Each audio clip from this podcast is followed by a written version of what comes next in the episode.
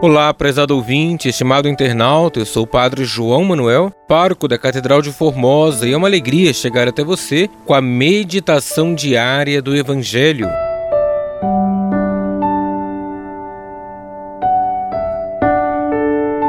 Hoje, segunda-feira, celebramos a memória de São Cirilo Monge e São Metódio Bispo e vamos meditar o Evangelho de Marcos, capítulo 8, versículos 11 ao 13. Naquele tempo, os fariseus vieram e começaram a discutir com Jesus, e para pô-lo à prova, pediram-lhe um sinal do céu. Mas Jesus deu um suspiro profundo e disse: Por que esta gente pede um sinal? Em verdade vos digo, a esta gente não será dado nenhum sinal. Deixando-os, Jesus entrou de novo na barca e se dirigiu para outra margem. Palavra da salvação, glória a vós, Senhor.